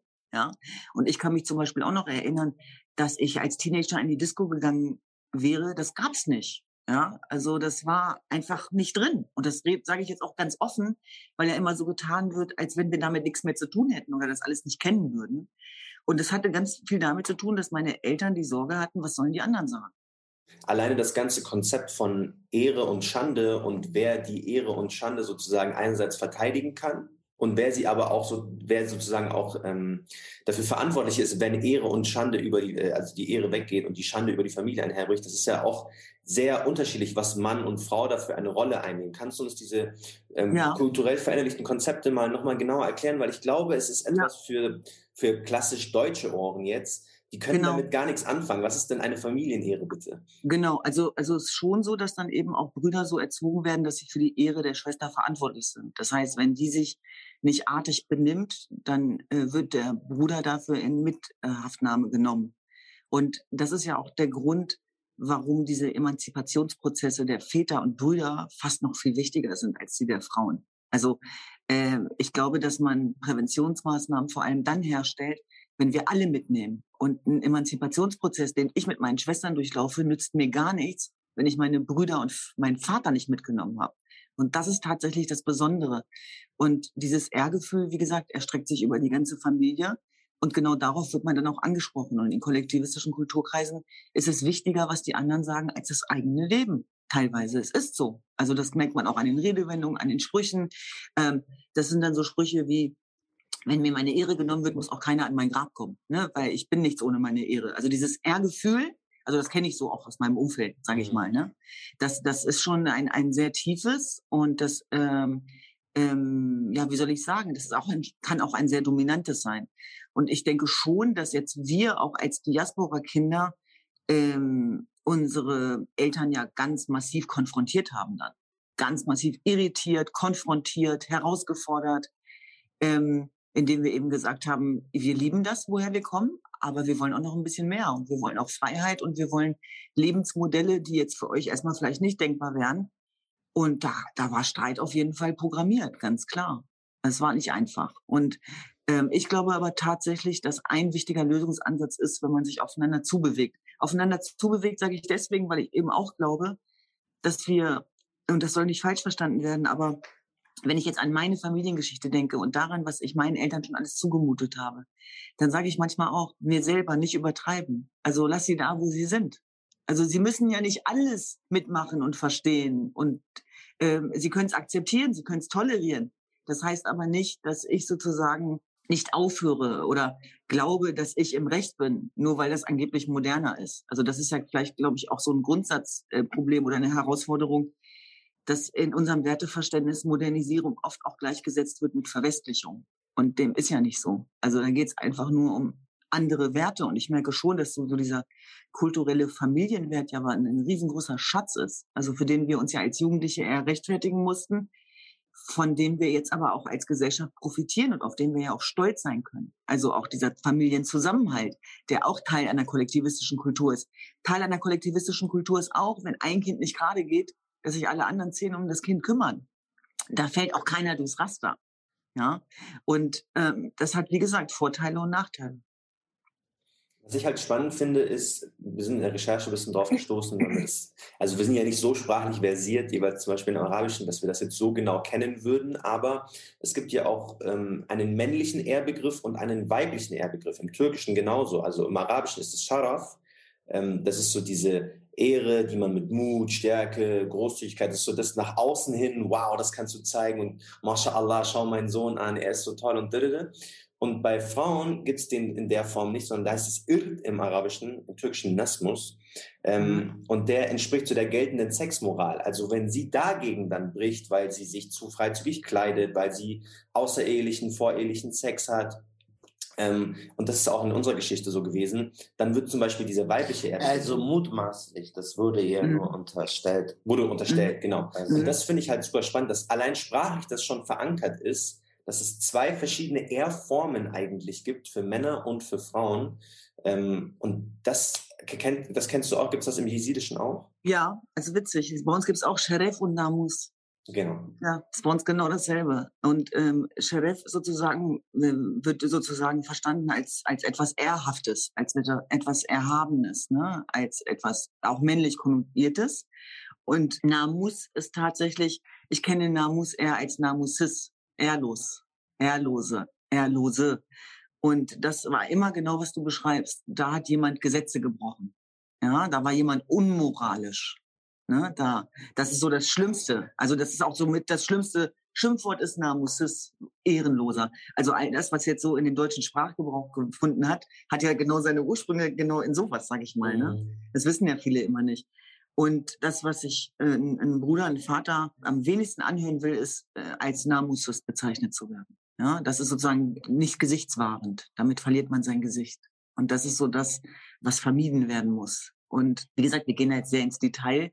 Wir wissen, dass es ähm, mittlerweile auch toi toi toi äh, vieles davon der Vergangenheit angehört. Ich kann mich auch an Gespräche mit meinem Bruder erinnern, meinem großen Bruder, vor dem ich als ich klein war sehr viel Respekt hatte, letztens haben wir uns darüber unterhalten, da meinte er auch, mein Gott, war ich ein Idiot, ne? Und dann haben wir uns so totgelacht darüber, ne? Weil er war früher auch echt wirklich ein bisschen strenger. Und er so, mein Gott, was habe ich da mitgemacht? Und bin ich froh, dass, dass ich mich da jetzt auch emanzipiert habe und mir das einfach egal ist. Hast du einen Tipp für jetzt Marianne, deren beste Freundin, die heißt Düsen oder die heißt keine Ahnung, Olga oder Amaka oder was auch immer, die nicht aus diesem Kulturkreis kommt, weil oft kommt ja dann der Tipp, ja, sag doch deinen Eltern, das ist scheiße und geh, zieh doch aus oder so oder lass dir das nicht gefallen und was, genau. Lass dir das nicht gefallen, genau. und, und, was sind vielleicht gute Ratschläge, weil du sagst, nicht Betroffene sollten sich einmischen. Was mhm. sollte man machen, bevor man, weil man das hat, man hat das Herz am rechten Fleck, das ist ihre gute Freundin Özlem, die sieht, die leidet gerade, aber sie kann jetzt nicht von außen irgendwie die ganze Familie verändern. Was könnte jemand, der jetzt zuhört, der sowas miterlebt, machen, ohne rassistisch zu sein oder da mhm. übergriffig zu werden? Das ist genau das, was ja auch bei uns gegenwärtig passiert. Diese Menschen dürfen sich gerne bei uns melden. Also auch bei Haba Help. Sie können sich auch bei Papatja melden, die schon seit Jahrzehnten diese Arbeit machen. Ich bin ganz traurig darüber, dass Frauenrechtsorganisationen, die sich auf dieses Thema spezialisiert haben, kaum subventioniert werden, nicht bezahlt werden, nicht gewürdigt werden. Aber diese Arbeit ist so, so wichtig. Und ich glaube tatsächlich, dass es dann wichtig ist, als Freundin von das anonymisiert zu machen erstmal. Also auch die Organisation, die Menschen anzuschreiben. Es gibt ja sehr, sehr viele Aktivisten unter uns und, und seinem Gefühl zu folgen. Vielleicht kann die oder der mir dabei helfen, eine E-Mail zu schreiben, heutzutage über Instagram meinetwegen eine Nachricht zu schreiben und dann kann man das entsprechend weiter bearbeiten. Aber ich glaube schon, das wäre auch mein Appell, dass es wichtig ist, sich einzumischen weil die, die Vorwürfe, wenn es schieflaufen würde, wären, glaube ich, zu groß. Und zu denken, dass man sich in Themen nicht einmischen darf, weil man die falsche Hautfarbe oder Haarfarbe hat, finde ich schwierig. Es geht tatsächlich um das Wie. Ne? Nicht, dass wir uns positionieren, sondern wie machen wir das? Wie sensibel erfolgt das? Und ihr merkt das selber, dass gerade bei dieser Thematik auch äh, zum Schutz der Opfer es manchmal wichtig ist, das erstmal anonymisiert zu machen und dann kann man immer noch gemeinsam überlegen, äh, wie man das erarbeitet. Und in Richtung Politik würde ich sagen, äh, muss man gemeinsam mit den Betroffenen aus den Kulturkreisen auch Präventionsmaßnahmen ableiten, die sozusagen nicht zur Kriminalisierung beitragen oder Pauschalisierung, aber die Abhilfe schaffen, damit die Frauen uns nicht sozusagen an den Kopf knallen. Das ist mir leider auch passiert. Ihr habt uns alle im Stich gelassen. Vielen, vielen Dank auf jeden Fall für deine Zeit. Gerne. Düsen, vielen, vielen Dank. Ich habe mir dann auch mal angeschaut, in das generell nochmal so diese Herleitung, hat das denn jetzt wirklich was mit Islam zu tun oder nicht? Und äh, wie sieht das eigentlich in Deutschland aus? Weil die Geschichte ist ja jetzt zum Beispiel aus ähm, Palästina. Und die seriöseste Analyse davon ähm, mit zum Ausmaß und den Hintergründen und der rechtlichen Aufarbeitung von Ehrenmorden in Deutschland stammt vom Max-Planck-Institut für ausländisches und internationales Strafrecht. Die ist so von 2005, 2006. Ähm, eine, die da mitgearbeitet hat, heißt Julia Kasselt äh, und sie hat sich so ein bisschen diesen, äh, diese R-Kultur äh, genauer vorgenommen und ist da ein bisschen drauf eingegangen. Du hast sie ja auch schon angesprochen. Und sie hat gesagt, dass es nichts Religiöses ist, sondern dass es eigentlich, das kommt von so einer alten stammesgesellschaftlichen Phänomenen. Und zwar war es ja vor islamischer Zeit, also vor einigen Jahrtausenden, so, dass es keine Länder und keine Grenzen gab, sondern es gab meine Familie, deine Familie. Und ähm, man musste sozusagen in Familienstreitigkeiten immer gehen, um, äh, um Essen zu kämpfen, um um territoriale äh, Gegenden, Höhlen und sowas zu kämpfen.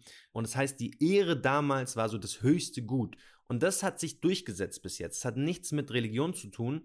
Und das ist eigentlich so ein bisschen das, was von damals übrig geblieben ist. Das heißt, es ist äh, ein klar kulturelles Gut und eine klare kulturelle Überlieferung, aber es ist kein religiöses Phänomen. Das heißt, wenn wir hier immer in Deutschland von gewissen Medien von islamischen Ehrenmord und sowas hören, dann liegt es nur daran, dass der Täter ein Muslim gewesen sein kann. Das ist aber nicht, weil die Religion ihm das vorgibt, sondern es ist by default halt dann, einfach weil er gerade ein Muslim war. Ja, oder es kann ja auch sein, dass die Person ähm, alevitisch, jesidisch, jüdisch, christlich, ähm, hinduistisch, buddhistisch ist, aber weil die Staatsbürgerschaft aus einem islamischen Land ist, dann äh, wirst du als Moslem registriert. Also das ist ja auch immer dieses äh, lazy, wenn du in der, wenn da steht Palästinenser, dann ist wahrscheinlich in der Statistik denkt man Muslim, aber das könnte ja genauso ein Christ gewesen sein. Ja, und zum Beispiel in der Türkei, was eines der Länder mit dem größten Ehrenmordrate ist, sind es ganz oft so in Ostanatolien ähm, Familien und da gibt es eben Kurden, Aramäer, orthodoxe Aramäer, so äh, Jesiden. Also es sind nicht immer nur Muslime. Und meine Recherche hat auch gezeigt, dass es im islamischen Recht keinerlei Bestimmungen gibt, die wirklich sagen, die Ehrenmorde musst du machen, um deine Didede sauber zu waschen. Das gibt es nicht. Viele islamische Theologen sagen sogar, dass die Verbreitung des Islam mit seinem rechtlichen Ordnungssystem Ehrenmorde eher eingedämmt hat also von der vorislamischen Phänomenen. Das ist quasi dieses Stamm gegen Stamm, alles ungeordnet, wir kämpfen einfach gegeneinander, hat tatsächlich der Islam eher eingeordnet und sozusagen eingedenkt, laut äh, diverser islamischer Theologen. Und das finde ich halt schon krass, dass es eigentlich ja. so, hier haben wir Evidence in der Forschung, die besagt, der Islam ist dagegen und der hat damit nichts zu tun. Und trotzdem bleibt dieses Phänomen so in der Öffentlichkeit muslimisch-islamisch geprägt. Also es ist halt tatsächlich aber so, wenn man sich halt dann so Statistiken anguckt, dass es mehrheitlich irgendwie sogenannte islamische Staaten sind oder mit dem von denen, wo das halt in Mehrzahl ähm, irgendwie aufkommt. Also das ist dann Nordafrika, das ist Nahost, das ist Pakistan. Aber das sind nicht die einzigen Regionen. Also es ist auf jeden Fall überproportional dort so. Und dann auch nicht, also es gibt ja auch andere islam-muslimische Länder wie, keine Ahnung, äh, Indonesien oder ähm, äh, Nigeria, wo auch sehr viele Menschen muslimisch sind. Und da gibt es jetzt dieses Problem in dieser Form, was so Ehrenmorde äh, betrifft, nicht so dokumentiert. Und dann gibt es natürlich viele nicht-muslimische Regionen wie in Indien, wie in Lateinamerika, wie auch in Italien, wo es auch zu Ehrenmorden kommt und äh, kam. Und es gibt ja auch dieses Phänomen von Femiziden. Das ist ja ein Worldwide, wie Pitbull Mr. Worldwide. Das gibt's leider überall. Äh, zum Beispiel auch in Mexiko. Ein guter Freund von mir, Samuel Hede, hat eine Reportage dazu gemacht fürs ZDF. Die verlinke ich euch auch. Da geht's genau um Frauenmorde. Und oft ist ein Femizid und ein Ehrenmord auch dasselbe, weil jeder Ehrenmord, der an eine Frau ähm, gerichtet wird, ist meistens dann eben auch ein Femizid, weil der Femizid ist sozusagen der Mord an eine Frau, also Femme für weiblich und Izid ist dann so wie Suizid, also Sui sich selbst töten, Zid ist dann sozusagen äh, die Tötung, bisschen Sprachwissenschaft. Und der Unterschied ist aber, nicht jeder Femizid ist gleich ein Ehrenmord. Also ganz viele Femizide sind so ein verrückter Crazy, der Heinz, der kommt auf seine Freunde nicht klar und der tötet dir einfach ein Liebesdrama oder so. Aber das ist dann meistens ein Typ, der halt crazy ist, aber nicht ein komplettes Dorf oder ein kompletter Clan oder eine komplette Familie, die sagt, eliminier die beleidigendes Wort für Frauen, insert hier, sondern das ist dann nicht anschlussfähig für das ganze Dorf. Dieser Typ gilt dann halt, das ist ein scheiß Arschloch und der hat seine Freundin getötet. Und bei dem Ehrenmord ist es halt leider so, dass es so einen kollektiven Gedanken gibt, wo sich mehrere Menschen darauf einigen können, okay, ja, war schon richtig, ist, kann man schon machen, sozusagen. Und das ist der große Unterschied. Und es passiert sozusagen im Namen der Ehre, um sich reinzuwaschen. Also das hat ein klassisch klassischer Femizid in Deutschland oftmals nicht, sondern das ist dann, Michael ist sauer auf die Michaela, der bringt die jetzt um, weil die was Falsches gesagt hat oder weil die mit dem Nachbarn durchgebrannt ist und weil er ja, oder die hat ihn schief angeguckt bei einem Streit oder sowas, ja. Egal was und dann bringt er sie um. Bei Ehrenmorden ist es dann aber eher so, die hat die Ehre meiner Familie beschmutzt und um die reinzuwaschen, spreche ich mich mit dem Familienrat ab und dann entscheiden wir sie zu töten. Genau, und oft ist es nicht mal derjenige, der in direkter Beziehung zu der Person steht, sondern irgendein Cousin kommt von der Ecke oder ein Onkel oder so und denkt sich so, du hast deine Dings nicht unter Kontrolle, das färbt sich jetzt auf mich ab und jetzt muss ich da eingreifen, dass es mal teilweise zu Zerwürfnissen in der Familie geht, das haben wir bei Düsen Tekal ja gehört, da war ja das so, dass der Vater wollte nicht, dass seine Tochter stirbt, aber der Bruder hat sich einfach eingemischt von ihm und mhm. das gemacht. Und das ist auch etwas Besonderes für solche Ehrenmorddynamiken.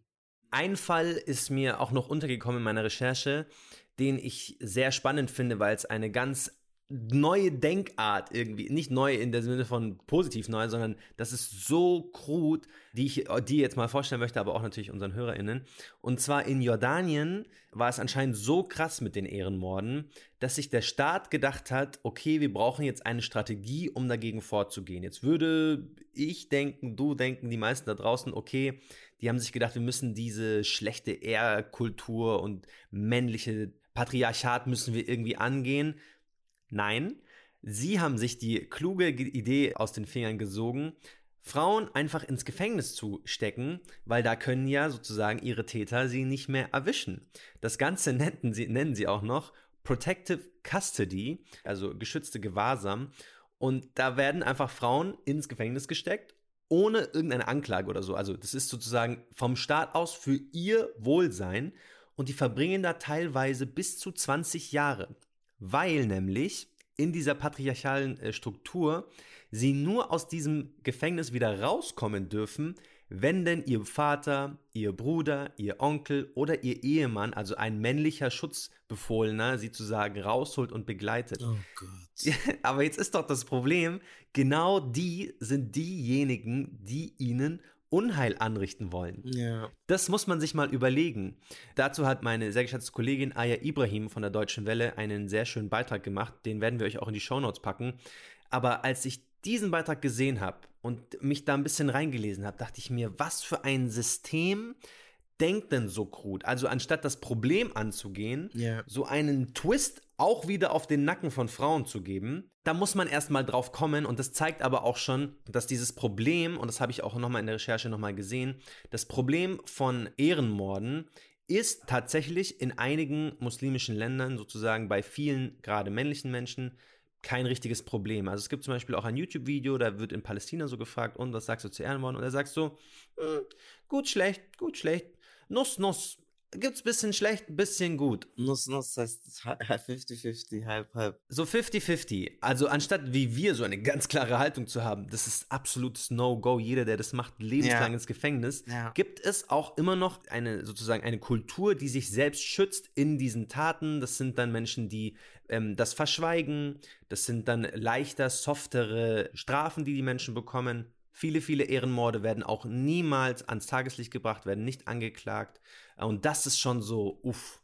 Das sind leider so Straßenweisheiten, äh, so wie es in den Wald hineinschallt, kommt's zurück. Man denkt so, ja, du hast es ja selber provoziert, weil, wie gesagt, du hast ja Parfüm angehabt oder du hast ja deine Schultern gezeigt oder du warst um diese Uhrzeit draußen, sodass du jegliche Empathie für diese Menschen verlierst. Und das Krasse ist halt, wir reden jetzt natürlich von diesen anderen Ländern, aber natürlich ist es leider so, dass diese Kultur oder dieses Verständnis auch in Deutschland ähm, passiert, dass diese Fälle passieren. Man kann das einfach nicht schönreden. Jeder Fall, selbst wenn es nur zehn im Jahr sind, ist einfach absolut zu viel. Äh, und das ist halt so krass geworden, dass es eine andere Konstellation war. Wir sprechen jetzt mit jemand, der einen Elternteil verloren hat, aufgrund eines Ehrenmords nicht in Jordanien oder in Palästina oder in Pakistan oder in Sizilien oder in Mexiko, sondern hier in Deutschland, in Berlin. Was seltenst tatsächlich bei diesen Ehrenmorden mitgedacht wird, ist Rassismus tatsächlich. Ähm, in dem Fall von Naemi spielt es aber eine sehr große Rolle. Naemis Vater kommt aus Martinique, das ist eine äh, Karibik, ähm, ein Überbleibsel vom Kolonialismus Frankreichs, äh, eine Karibikinselgruppe dort. Er ist schwarz, ihre Mutter war oder ist koreanisch und ähm, kurz nach der Trennung der Eltern ähm, hatte der Vater eine neue Freundin, deren Vater hat ihn dann aber kaltblütig erschossen. Also mein Vater hat nach der Trennung von meiner Mutter irgendwann eine neue Freundin gehabt, die Kurdin ist, war, wie auch immer. Und hat sie mir auch vorgestellt.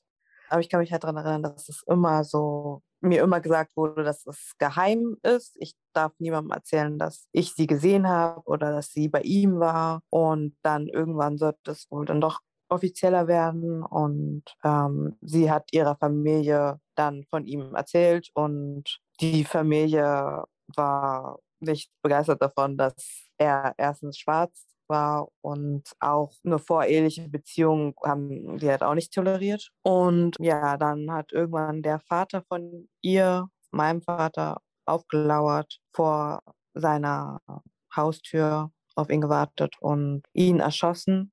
Er wurde auch direkt dann festgenommen und verurteilt und ist ins Gefängnis gekommen und hat sich dort erhängt. Ja, und ich habe auch nie wieder was von irgendjemandem aus dieser Familie gehört. Hast du über deine Mama oder irgendwie mitbekommen, dass diese kurdische Familie auch rassistisch war? Ähm, ja, über meine Mutter. Also sie hat mir immer gesagt, dass sie das halt nicht in Ordnung fanden, dass sie halt Schwarze gehasst haben. Wie war das, wie war das für dich damals? Du warst ja ein kleines Kind, du warst sechs Jahre alt. Wie hast du dann davon erfahren? Ich kann mich noch daran erinnern, dass eines Abends das Telefon geklingelt hat und meine Mutter dann irgendwann in mein Zimmer gekommen ist und mir das erklärt hat, dass mein Vater tot ist. Kann mich nicht mehr ganz genau daran erinnern, was sie gesagt hat.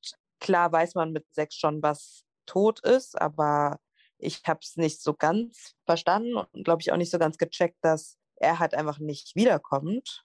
Und ich kann mich noch daran erinnern, dass ich halt dann am nächsten Tag in der Kita war und das auch so meinen Freunden erzählt habe, aber so richtig trocken halt. Also, weil ja, ich halt einfach nicht verstanden habe, so, ne? Weil nicht realisiert habe. Das Krasse an dieser Geschichte von Naemi ist, dass ich letztens auch spazieren war und da war so ein aggressiver Berliner mit seiner Freundin und der war richtig sauer, der hat sie richtig, du Hure, du sonst was beleidigt. Und dann stand ich da so an meiner Wohnung mit meinem Schlüssel und so, was geht denn da ab? Und dann hat er mich angeguckt, ja, zu so einem Rascho, zu einem Senji musst du gehen, mit dem musst du fremdgehen oder sowas, das wünschst du dir doch. Und äh, Senje ist das N-Wort auf Türkisch und Rascho heißt Schwarzer auf äh, Kurdisch. Und dann hat das wieder dieses Bild so bedient, der Schwarze, der die Frauen klaut von irgendwelchen nicht schwarzen Männern und der eine Beschmutzung oder eine Schande darstellt. Und der Rapper Jamule, der zum Beispiel libanesische Wurzeln hat, hat auch mal in meinem Chat, als er sauer war auf seine Freundin, oh, die fickt jetzt bestimmt irgendein N-Wort. Also das ist auch eine länger gehende Narrative irgendwie, dass schwarze Männer nicht schwarze Frauen besudeln, beschmutzen und in ihrer Ehre irgendwie ähm, kaputt machen. Und ja, das fand ich auch nochmal krass, weil ich das gerade sowas ähnliches, also nicht in der krassen Form, aber diese Vorform ähm, selber erlebt habe. In den meisten Fällen wirklich ist es ein männlicher Täter. Bruder, Onkel, Cousin, Vater, Großvater. Und es sind überwiegend wirklich weibliche Opfer. Dann gibt es auch den Fall, dass es männliche Täter und männliche Opfer wiederum sind. Also es trifft nicht immer nur Frauen und da ist dann so der typische Auslöser quasi jetzt Verstöße gegen männliche Sexualnormen. Das sind jetzt männliche Sexualnormen, die wiederum diese Täter-Community bestimmt hat. Nämlich, wenn du zum Beispiel queer bist, homosexuell. Das sind seltene Fälle, also die habe ich jetzt wenig dokumentiert gefunden, aber es soll vorkommen. Also da gab's eine Sendung letztens, ähm, ein Deutsch-Libanese war, ach oh Gott, ich glaube, ich war, ich weiß nicht, welche Sendung das war, Kölner Treff oder so. Ich finde den Link, ich pack's in die Show Notes wie immer. Und der hat darüber gesprochen, dass seine eigenen Eltern ihn auch umbringen wollten, weil er Sex mit Männern hat. Und das war total krass, weil ähm, er hat sich immer wieder befreit und dann hat ihn einmal wieder so eine Tante angerufen, Habibi, wir vermissen dich und du bist unser Sohn, du bist unser Licht, komm wieder zurück. Und dann hat er gesagt, okay, die meint's ernst. Und dann wollten die, glaube ich, sein Essen vergiften oder so und wollten ihn wieder umbringen. Und hat das wieder rausgeschafft, wieder Jahre vergangen. Dann haben die noch mal eine Verwandte geschickt. Er dachte, okay, diesmal, diesmal glaube ich, die haben den betäubt. Und er war schon unter Schutz oder sowas. Also der war schon gemeldet bei Interpol oder was und deswegen konnten die nicht fliegen. Dann haben die ihn Knockout gemacht und sind wirklich die Anstrengung gegangen und mit ihm betäubt, äh, haben so sein Gesicht so aufgehalten, sind mit dem Auto von Grenze zu Grenze, wollten bis nach Libanon, um ihn dann im Libanon äh, lebendig verbrennen zu können. Den eigenen Sohn so. Also ich denke, so wie viel Geld kannst du investieren für so einen Scheiß? Und haben den dann gepackt und die sind von Grenze zu Grenze und irgendwann, irgendeiner, ich glaube in Rumänien oder so, der war so, wait a minute ist es nicht derselbe wie der hier von Interpol mit meiner Liste auf meinem Computer, bla bla bla. Und dann ganz schnell, ich war so happy, ich habe fast geweint, ich so Erz geschafft. Dann kamen irgendwie so Leute, die haben den dann rausgerissen von der Familie und der ist dann wieder zu Sinne gekommen und dann haben die den gerettet und seitdem hat er den nie wieder gesehen. Aber das hat, fand ich auch krass, es war auch mitten in Deutschland und die Anstrengungen, so weißt du, ein, zweimal noch mit Anlügen, mit alles tun, dass es dir so wichtig ist, ja, dann lass den doch gehen und und ignoriert den, aber das war so wichtig, der muss getötet werden, sonst können die nicht mehr glücklich werden. Und das ist ja auch wieder diese Täter-Opfer-Umkehr, weil er, dass er jetzt irgendwie Sex mit Männern hat, ist schuld daran, dass diese Familie nicht glücklich sein kann. Und du musst jetzt, du bist das böse Monster, was wir umbringen müssen. Dabei sind sie ja die Monster, die ihm das Leben zur Hölle machen. Ich hoffe wirklich, dass sich mehr Männer, aber wirklich gerade heterosexuelle Männer, nicht Transmänner, also Cis-Männer, diejenigen, die mit einem männlichen Körper ähm, vom Arzt zugeschrieben wurden und geboren worden sind, einfach mehr darüber sprechen und auch nicht diese ganze Arbeit irgendwie immer an Frauen haften bleibt oder dass auch nur jetzt queere Personen das hören, sondern ich wünsche mir, wenn ihr ein Heteromann seid, dass ihr mit anderen Männern drüber sprecht und nicht Frauen damit auf die Nerven geht, weil Wahrscheinlich wissen sie das alles, sie kennen diese Probleme und nur Männer können es lösen, weil sie die meisten dieser Taten einfach begehen. Und da zu schweigen, nicht darüber zu sprechen, kann im Notfall auch dazu beitragen, dass jemand sein Leben verliert oder nicht gerettet wird.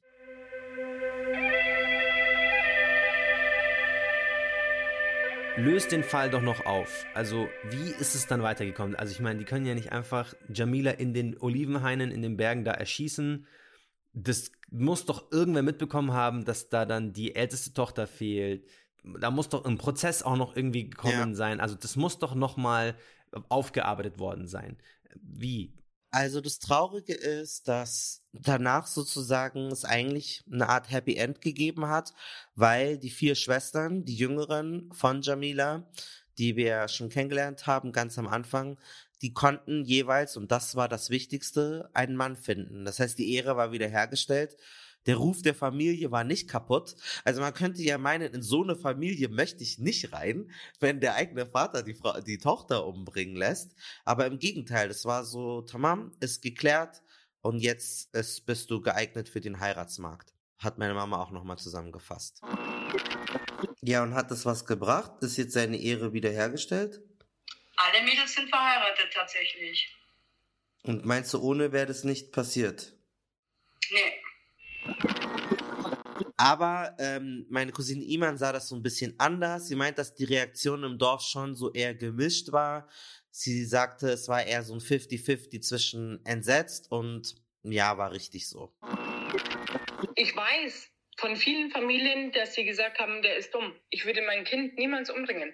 Hm. Niemals. Oder umbringen lassen. Nie im Leben. Nochmal eine Nachfrage. Das heißt, im Dorf war dann offen bekannt, Yusuf hat seine Tochter mit seinem ja, genau. Onkel, Cousin, wem auch immer, hat die Jamila umgebracht. Ja. Zwar offen bekannt, aber man hat sich dann sozusagen in zwei Hälften aufgeteilt. Die eine hat gesagt, voll okay, du musstest das so machen, weil sie war eine Hure. Und die anderen haben gesagt, nein, nichts davon rechtfertigt das, was du getan hast. Aber es war sozusagen ein stilles, wir akzeptieren das jetzt Genau, man spricht nicht mehr darüber. Ich habe mit meiner Cousine gesprochen, sie meinte auch so, immer wenn sie versucht, das Thema anzusprechen bei denen, dann ist es so, magst du noch Zucker in deinen Tee oder es wird einfach ignoriert, man redet nicht darüber. Und es aber trotzdem, äh, also der Ruf ist von dieser Familie ist mitnichten kaputt. Mhm. Die gelten jetzt nicht als schlimme Familie, aber es gibt Leute, die sagen, die, sind, die konnten das nicht glauben. Die da, wie kann, was ist das für ein Mensch? Wie kann er das machen? Es gibt diese Stimme auf jeden Fall. Und es ist auch tatsächlich so, auch wenn es leider eine sehr beschissene Strafe war, anscheinend äh, sind die dann für zwei, drei Jahre im Knast gewesen. Also für Mord. Ja, natürlich ist es in den palästinensischen Autonomiegebieten illegal. Also die Gesetzbücher sind da ganz klar. Gibt keinen offiziellen Ehrenmordrabatt oder sowas. Aber in irgendeiner Form in diesem einen Dorf wurde das halt dann nicht richtig ernst genommen. Wie gesagt, leider wissen wir da auch nicht die genauen Details, wie der Prozess abgelaufen ist, aber von dem, was ich jetzt herausgefunden habe, waren die relativ schnell wieder rehabilitiert. Aber natürlich gilt der Vater als super traurig und super also er bereut das, glaube ich, auch, so wie mir das Leute erzählen. Ähm, aber für mein Befinden ist es halt einfach safe lebenslang, so no, like auch richtig niedriges Motiv.